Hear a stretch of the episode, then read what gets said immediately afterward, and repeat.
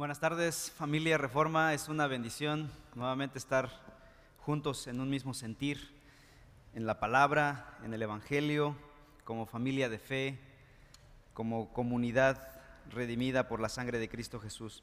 Eh, estamos hablando acerca de la misión de la iglesia, de vivir en misión, cómo la iglesia de Cristo vive en misión, cómo el pueblo de Dios vive en misión. Bueno, es algo que estamos explorando a la luz de la palabra de Dios, a la luz de la escritura, y hemos visto ya dos, en dos ocasiones eh, cómo vivir la palabra, cómo vivir en misión. Hoy estaremos analizando un pasaje en el Evangelio de Juan, capítulo 1. Evangelio de Juan, capítulo 1. Y me voy a permitir leer desde los versículos 40 en adelante, Juan 1, 40 en adelante, y dice la escritura así. Uno de los dos que oyeron a Juan y siguieron a Jesús era Andrés, hermano de Simón Pedro. Él encontró primero a su hermano Simón y le dijo, hemos hallado al Mesías, que traducido quiere decir Cristo. Entonces lo trajo a Jesús. Jesús mirándolo dijo, tú eres Simón, hijo de Juan, tú serás llamado Cefas, que quiere decir Pedro. Felipe encontró a Natanael y le dijo, hemos hallado a aquel de quien escribió Moisés en la ley y también los profetas a Jesús de Nazaret, el hijo de José. Y Natanael le dijo, ¿puede algo bueno salir de Nazaret? Ven y ve, le dijo Felipe. Y luego en el versículo 49 la escritura dice del mismo capítulo 1, tú eres el Hijo de Dios, tú eres el Rey de Israel, respondió Natanael. Bien, en este episodio encontramos a nuestro Señor Jesús iniciando su ministerio según la perspectiva del cuarto evangelio, el evangelio de Juan. Un poquito diferente a cómo lo narran los evangelios sinópticos, hablando de Mateo, Marcos, Lucas, de cómo eh, la narrativa del inicio del ministerio de Jesús. Según los sinópticos, el ministerio de Jesús se da después, inmediatamente después a su bautismo, es tentado por 40 días y se va a Galilea donde comienza la predicación del reino de Dios. Aquí Juan nos da otra óptica. No significa que estén contrapuestos, sino que se complementan. Es algo que Juan completa, podríamos decir así, que completa el cuadro. Es como cuando estamos armando una, fotografía con piezas de rompecabezas. Tenemos los distintos cuadritos o figuras que van armando el cuadro y vamos poniendo pieza por pieza Mateo da unas piezas, Marcos da otras piezas, Lucas da otras piezas. Y si nos quedáramos con las tres visiones, nuestro cuadro quedaría incompleto. Es ahí donde entra el Evangelio de Juan y pone el resto de las piezas para armar el rompecabezas y cuando ves el panorama completo dices, wow, este es, así inició Jesús su ministerio.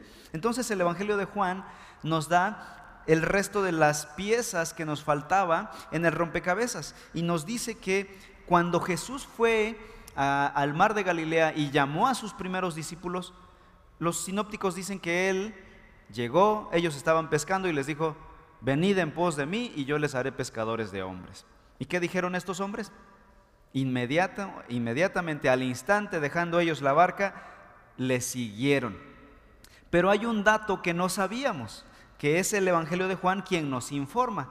Y nos dice el Evangelio de Juan que Jesús ya conocía a esos discípulos antes del llamado en el mar de Galilea.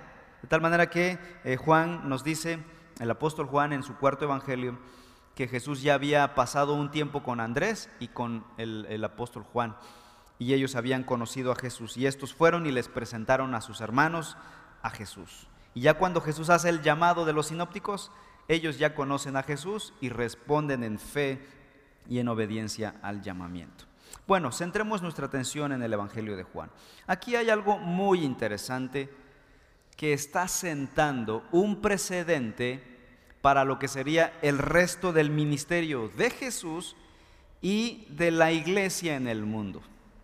Aquí este patrón que vemos en Juan capítulo 1 sería el patrón en el que la iglesia operaría el resto de su existencia en el mundo. ¿Cómo hacer discípulos? Bueno, hay que preguntarle a Jesús. Si yo quiero saber de cómo vivir en misión, cómo hacer discípulos, cómo traer a nuevos a Cristo Jesús, bueno, hay que preguntarle al que sabe. Hay que preguntarle a Jesús. Si mi piano se descompone y yo tuviera aquí al lado a Beethoven, ¿a quién le preguntaría yo? Pues a Beethoven.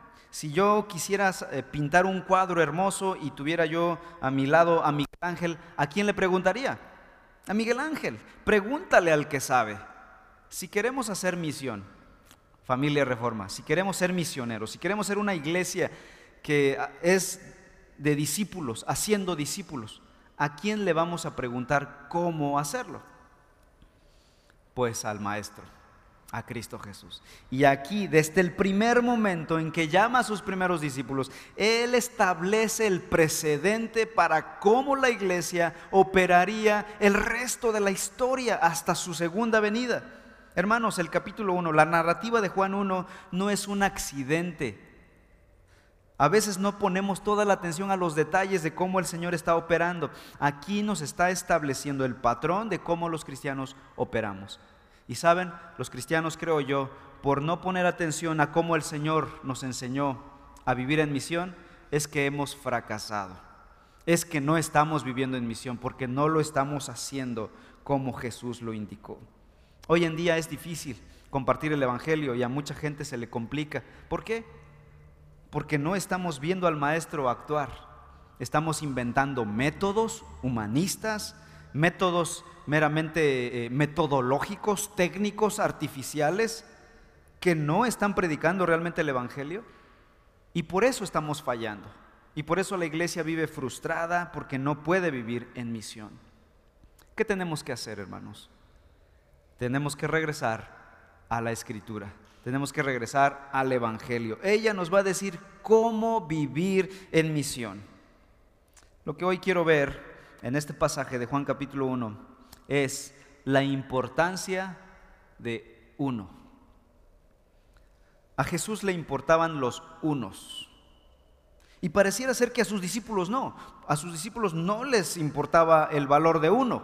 Ellos querían multitudes, querían muchos. Pero Jesús en la Biblia constantemente habla de uno. Él enseñó parábolas, por ejemplo, una parábola que se llamó la, gran, la perla de gran pecio. Una perla, una gran recompensa, una oveja perdida, un hijo pródigo, etcétera, etcétera. Por ejemplo, Mateo 13, 45. Mateo 13 narra las parábolas de Jesús llamadas las parábolas del reino. Y sería bueno que si queremos vivir en misión, viéramos las parábolas del reino para ver de qué se trata la obra misionera. Y de entrada leer una parábola, Mateo 13, 45 y 46, y dice la escritura así. El reino de los cielos también es semejante a un mercader que busca perlas finas. Y vean, y al encontrar una perla de gran valor, fue y vendió todo lo que tenía y la compró. Y así sigue Jesús con sus parábolas en todo el capítulo 13 de Mateo, las parábolas del reino, explicando el valor de uno. Para el Señor hay, importancia en el valor de uno. Dios envió a su Hijo Jesucristo a salvar a los pecadores, pero de a uno por uno. Ciertamente el producto final, la obra final será redimir a una comunidad, hacer un pueblo pero para llegar a eso lo haría uno por uno, uno a uno. De tal manera que el Señor Jesús vino en rescate de los que se habían, perdido, de, se habían perdido de a uno a uno. Así que nosotros tenemos que volver a este contexto, la importancia de uno. Tenemos que empezar a ver el valor de uno. Y aquí lo que está pasando, le está enseñando a sus discípulos. ¿Qué hizo el primero de los discípulos del Señor Jesús, que fue Andrés, versículo 40? 40 dice, en el versículo 41, él, Andrés, encontró primero a su hermano Simón y le dijo, hemos hallado al Mesías, que traducido quiere decir Cristo. Es decir, hemos encontrado a Cristo. ¿Y qué hizo entonces? Versículo 42. ¿Qué hizo Andrés cuando él se encontró con Jesús? ¿Se quedó indiferente? Entonces lo trajo a Jesús, a una persona. Andrés no se alborotó, no perdió la cabeza, no perdió el piso y dijo, voy por 50 gente, 100. Él sabía que no tenía la capacidad, pero sabía que su responsabilidad era uno. Y fue por uno, por su hermano Pedro. ¿Y saben qué? Qué gran hombre fue Pedro para la iglesia de Cristo. Él, al igual que otros apóstoles, serían de los que revolucionarían al mundo. Pedro fue el primero que recibió el Espíritu Santo con los 120 que estaban en Jerusalén, Hechos capítulo 2, y fue el primero en predicar el Evangelio en la nueva era, en la venida del el Espíritu Santo, en, el, en la entrada en vigor del nuevo pacto.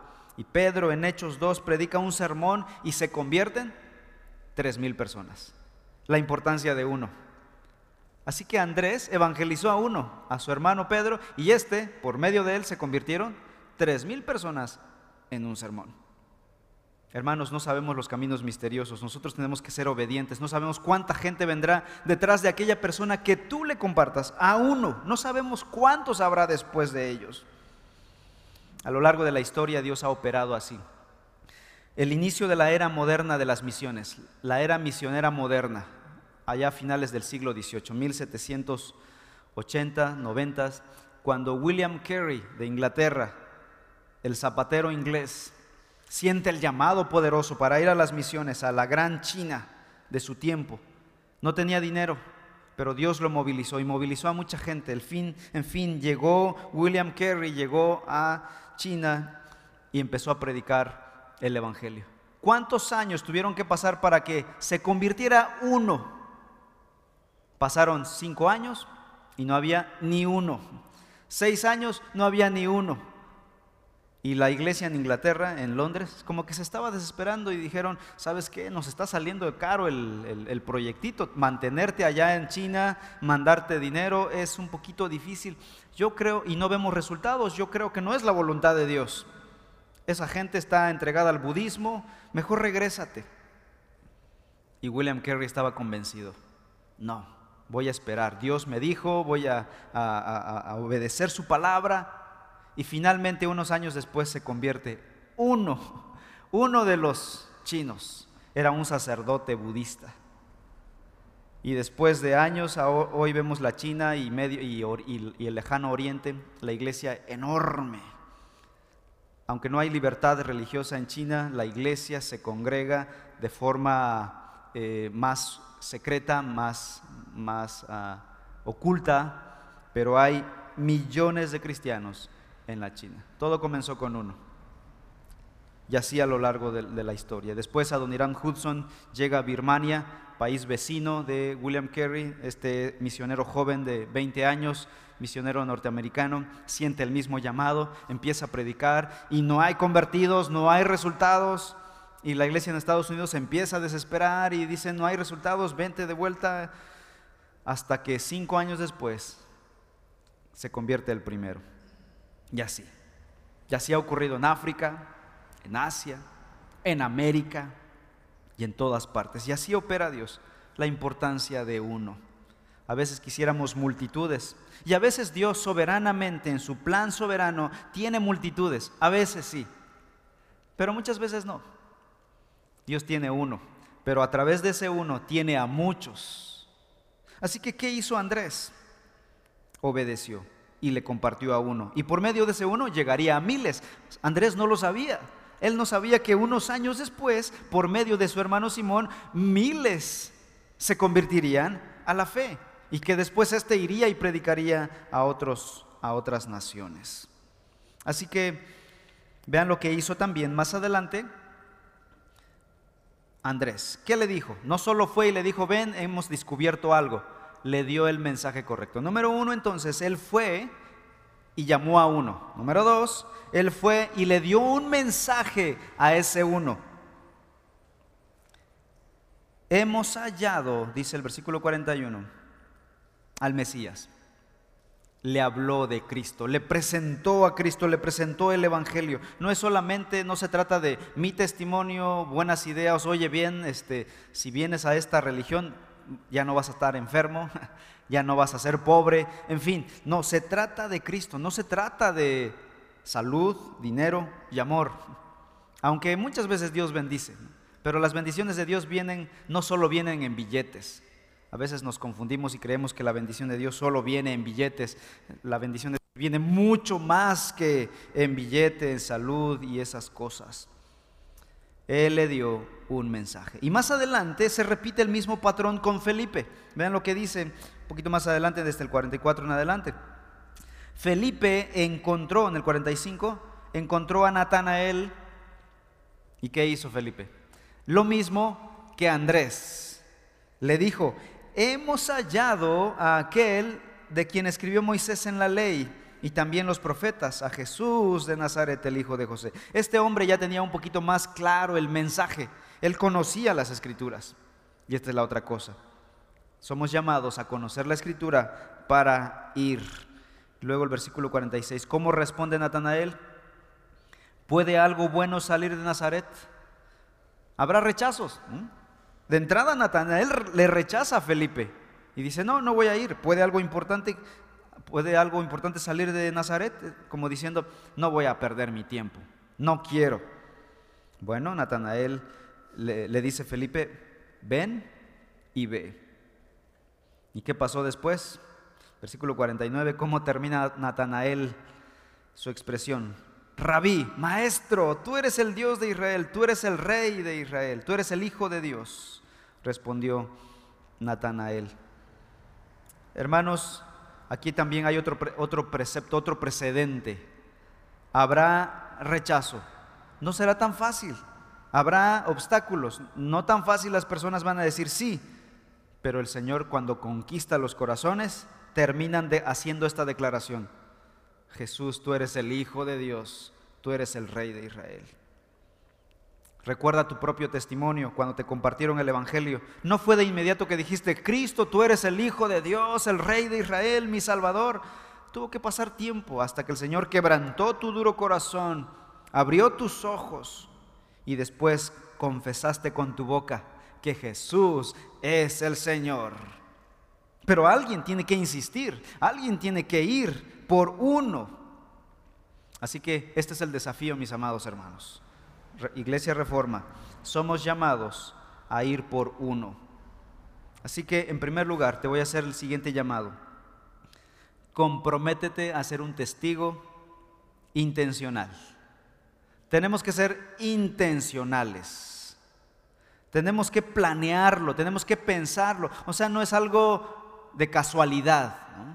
A ver si me da tiempo se me ocurrió. No, tienes que planearlo, tienes que empezar a orar, tienes que pensar, eh, pensar en tu agenda, en cómo la vas a organizar para la misión. Tiene que ser planeado, tiene que ser algo decidido, lo tienes que decidir en tu corazón.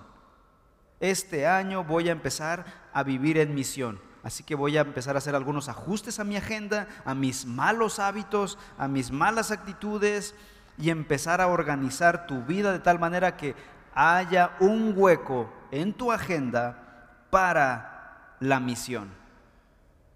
Necesita ser intencional. Basta ya de vivir la vida al y se va, de forma subconsciente. Tenemos que empezar a vivir la vida de forma consciente, planeada, organizada, según la agenda de Dios para su pueblo. Para eso Dios te rescató. No va a ocurrir por accidente necesitará ser responsable para cumplir con esto, este compromiso día tras día, semana tras semana, mes tras mes. Necesitarás ser intencional. A veces se nos olvidan, a veces se nos olvida hacer tal cosa, tal, tal compromiso, y ya cuando nos damos cuenta pasó el tiempo y no lo hicimos. Necesitamos ser intencionales. Número dos, comprométete a dejar a un lado las excusas. Hay razones y hay buenas razones y buenas excusas para no compartir el evangelio. Buenas entre comillas. Hay tantas, tantas excusas que uno podría poner. Tengo aquí una listita de los que yo he puesto y también he escuchado. No puedo decir que yo mismo no lo haya hecho, yo mismo he caído en estos pecados. En primer lugar, apatía espiritual. Esta es una de las primeras razones de por qué no vivimos en misión, de por qué no compartimos el Evangelio. Esa apatía hacia la misión, esa apatía hacia la palabra, simplemente eso no es mío, ¿no? Como si fuera para otros, ¿no? Siempre la misión es para otros, no es para mí. Si eres cristiano, si Cristo te compró con su sangre en la cruz, si Él te redimió de tus pecados, tú, tú eres llamado a vivir en misión. Esto no es para otros, esto es para ti, esto es para mí. La apatía espiritual entonces debe hacerse a un lado. Esta falta de deseo de compartir el Evangelio no es para aquellos que han sido salvos, que han sido comprados con alto precio. Segunda razón es la, la falsa teología, una teología incorrecta.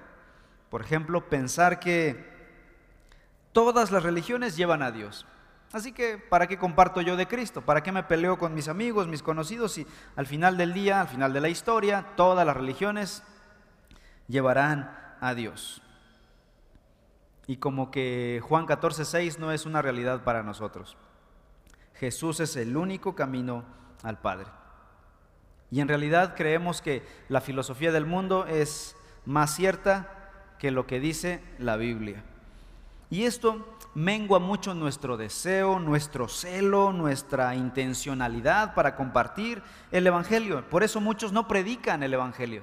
Si supiéramos que no, no es así, que no hay muchos caminos al cielo, que solo Cristo es el camino al cielo, Él es la puerta, la, puerta estrecha, el camino angosto para llegar a la presencia de Dios, yo creo que habría más fuego, más compromiso. Si solo hay una medicina, si solo hay una cura, si solo hay una solución, ¿qué haríamos? Compartir esa solución. Así que quitémonos esta falsa teología de que todas las religiones llevan al cielo. Esto es humanismo. Satanás ha engañado a la humanidad con esta mentira. Otra falsa teología es no creer en el infierno. Dicen, el infierno es aquí en la tierra. Y dices, bueno, si este es el infierno, pues no está tan mal, ¿no? Sí, sí nos va mal de vez en cuando, pero no es tan, no es tan feo. Entonces, como que no hay necesidad de predicar a Cristo, no hay ese sentido de urgencia. Esto es un error, es una falsa teología. La Biblia dice que el infierno es real. Obviamente no vamos a estar espantando a la gente diciendo, si no crees te vas al infierno. Tenemos que ser sabios, amorosos, misericordiosos. Hay una manera correcta de predicar el Evangelio. Pero el hecho de saber que el infierno es real, que existe, que la Biblia lo dice, ¿saben qué? Le da un sentido de urgencia a nuestra misión, a vivir en misión. Saber que tu hermano, que tu primo, que tu familiar, que tu tío, tu tía, tu suegro, tu suegra, tu mamá, tu papá, se van a ir al infierno, están viviendo en rechazo y que si se murieran hoy irían al infierno, mañana estarían en el infierno.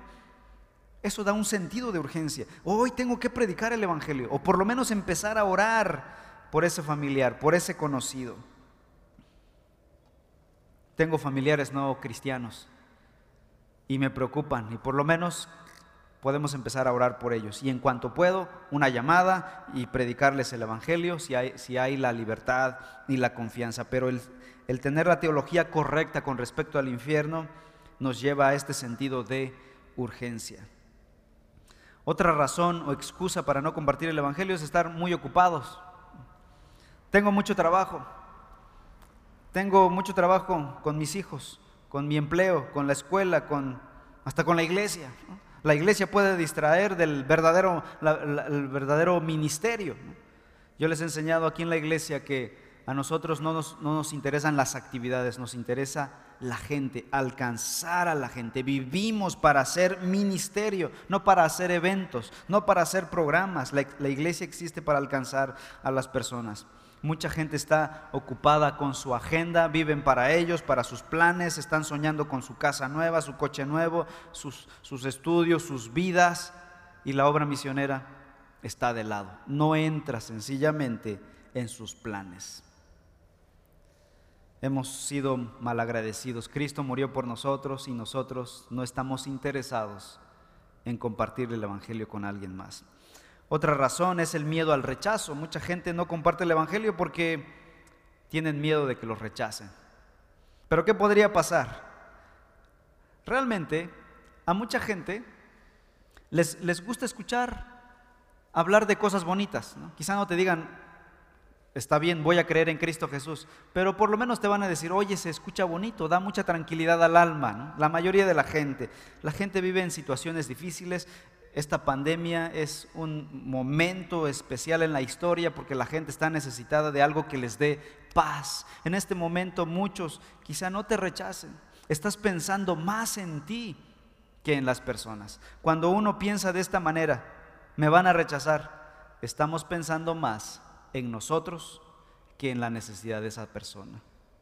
Y mucha gente en realidad no rechaza. Y bueno, y si te rechazaran, lo más que pudiera pasar es que te cierren la puerta, te corten la plática, te dejen en el café solo y nada más. No vas a sufrir, sufrir un apedreamiento, un encarcelamiento. Y por otro lado, si así fuera, tú vas a tener la satisfacción de haber obedecido a Dios y de haber cumplido. Su sangre ya no está sobre tu cabeza ya no pende de ti. Has obedecido al Señor. Otra excusa que se pone para no compartir el Evangelio es, es que no quiero ser intolerante. Si yo predico a Cristo como el único camino al cielo, no hay nadie más, pues voy a dar la impresión de que soy un intolerante y me van a llamar conservador, eh, homofóbico, racista, etcétera, todas las, todas las etiquetas del día de hoy. Pero saben que hay riesgos que correr. Vamos a obedecer a Dios antes al hombre. Y si nos van a tachar de algo, tenemos que hacerlo. Obviamente tenemos que ser sabios, amorosos al compartir el Evangelio. otra de las razones por las que no compartimos el Evangelio es porque perdemos el hábito, se nos olvida y cuando nos damos cuenta ya pasó tiempo desde la última vez que lo hicimos. Otra de las razones es porque no somos parte de una iglesia local. Vivimos nuestras vidas aisladas, alejadas, sueltas, independientes y no tenemos responsabilidad con nadie. Pero cuando somos parte de una iglesia, somos parte de un ejército que marcha y que camina y que y si alguien se queda lo, lo estamos jalando los demás. Pero vivir de una forma independiente, tu fe es una manera bastante mal habituada de vivir el cristianismo. No es el diseño de Dios y por lo tanto no serás efectivo en vivir en misión. Eh, otra de las razones es que pues simplemente no invitamos a otros a las distintas maneras de escuchar la palabra de Dios, ya sea que invites a ir a la reunión de la iglesia, a ir a un estudio o a escuchar o a compartir algún material, simplemente no queremos. Conclusión, ¿Serás intencional a partir de este momento, este año, tu vida? ¿Planearás, organizarás tu agenda, tu vida, tus, tus planes, tus sueños, de tal manera que haya un lugar importante para obedecer al Señor en esta gran comisión que tenemos? El Señor nos dio una misión, como en una película, una misión de rescate, y se llama a veces en la Biblia la gran comisión. No es la gran sugerencia, es la gran comisión. O sea, no es opcional, no es la gran opción, no es la gran sugerencia, es la gran comisión. Estamos comisionados. Ay de ti, ay de mí, ay de reforma si no obedecemos a este santo llamado. Reforma tendrá sobre su cabeza la espada de la ira de Dios, del juicio de Dios, si no obedece al llamado de Dios. Yo tengo temor, mis amados. No sé ustedes, pero yo tengo temor. Dios me dice en su palabra, vive en misión. Y hay de mí si no les enseño, si no impulso, si no invito, si no empujo a la iglesia a vivir en misión. Y una vez hecho eso, quedará de la iglesia responder a ese llamado. ¿Serás responsable? ¿Te comprometerás a vivir en misión? Yo espero que tu respuesta sea sí, sí, perdóname Señor, perdóname porque no lo he hecho, pero quiero hacer un compromiso de obediencia a vivir en misión. Voy a presentar a continuación Misión Horizonte 2021, pero vamos a orar pidiendo la bendición a nuestro Señor para esto que tiene que ver con la misión de la iglesia. Oremos. Padre Celestial, en esta hora, a la luz de tu palabra, hemos sido exhortados, hemos sido animados, retados, desafiados, Señor.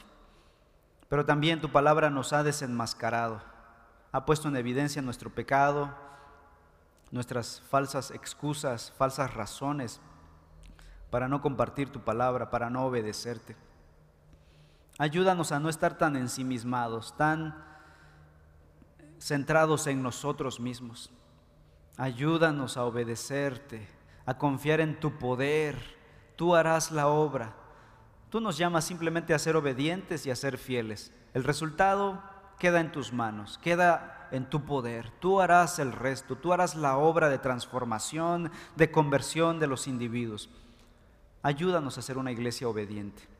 Padre, a continuación estaremos presentando nuestra forma de trabajar este año, pidiendo tu bendición, tu dirección. Hemos sujetado esto a escrutinio, a oración, a tu palabra, para que, Señor, nos permitas obedecer la gran misión. Estas cosas son una forma de obedecerte, una forma de honrarte, Señor. Pido que la iglesia sea bendecida con este proyecto y que, que se involucren, que todos, hombres y mujeres, jóvenes, niños, adultos, sean parte de la vida en misión. Te lo ruego, Señor, en el nombre de Cristo Jesús. Amén.